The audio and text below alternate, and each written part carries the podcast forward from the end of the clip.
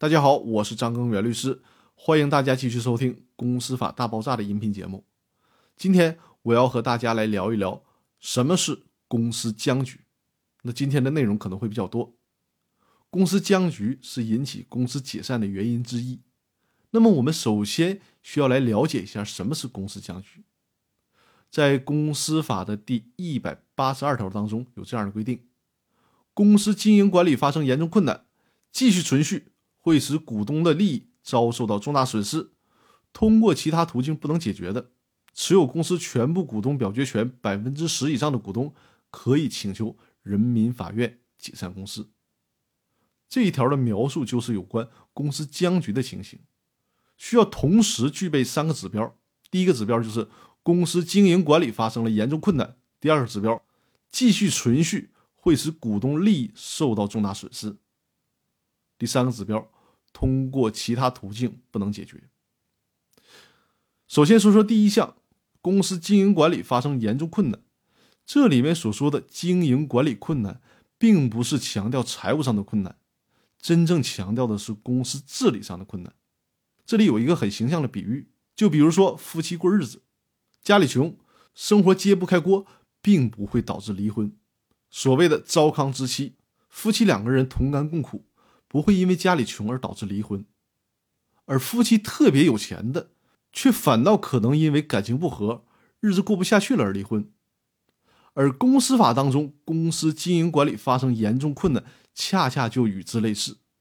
不是说公司穷，股东分不出红来，亏损严重就需要解散，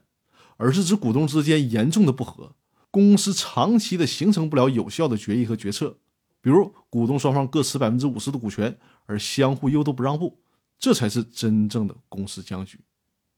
对这个问题，最高人民法院在《公司法解释二》当中，其中的第一条就交代的非常明确。第一条是这样表述的：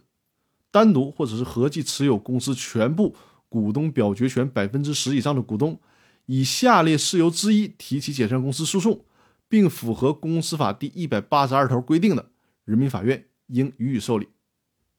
第一种情形，公司持续两年以上无法召开股东会或者是股东大会，公司经营管理发生严重困难的，就是长期也不召开股东会，使全体股东都丧失了治理公司的机会。那第二种情形呢，是股东表决的时候无法达到法定或者是公司章程规定的比例，持续两年以上不能做出有效的股东会或者是股东大会决议，公司经营管理发生严重困难的。比如说，一个公司，他哪怕做最小的事儿，需要股东半数以上通过，连这个票数都凑不够，这种情况持续了两年，那这就是一种公司经营管理发生严重困难的表现。第三种，公司董事长期冲突，并且无法通过股东会或者是股东大会解决，公司经营管理发生严重困难的，这种情况就是董事会打起来了，而股东会又管不了。那这也属于公司经营管理陷入严重困难的情形之一。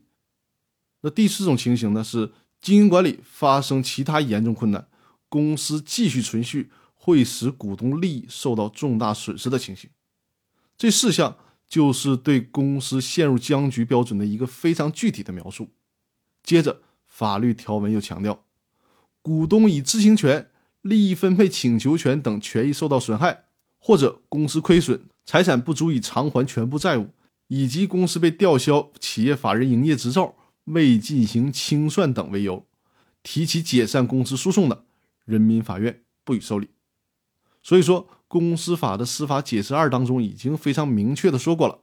公司单纯的陷入财务危机，或者是经营业绩不好，是不属于公司解散事由范围之内的，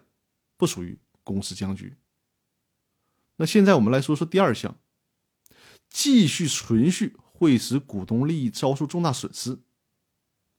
关于怎么样才算是给股东的利益造成重大损失的问题，这就需要法官进行自由裁量了，需要对公司僵局持续的时间的长短，以及股东利益损失的大小程度来进行综合的考量。比如说，虽然僵局的时间很长，但是给股东带来的损失非常小。如果解散公司，反而会给股东带来更大的损失，那这个时候就不适合去解散公司了。如果虽然是陷入僵局的时间很短，但是给股东带来的损失却是非常大的。那这个时候也是可以考虑解散公司的。第三项，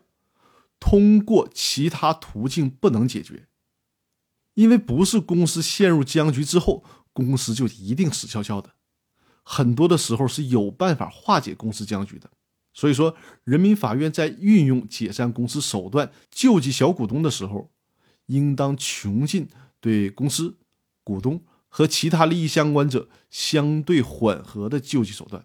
比如说通过股东行使知情权。通过股东查账、股东利益分配请求权，或者是股东转让股权，或者是股东退股等等方案，可以缓解或者是解决公司僵局问题的时候，就应当尽量的避免去走解散公司这条路。由此可见，立法者和最高院在这个问题上，对公司是秉持着能挽救就挽救，轻易不让公司死去的态度。那以上呢，就是对什么是公司僵局做了一个比较详细的解释。那好，我们今天的分享就到这里，谢谢大家。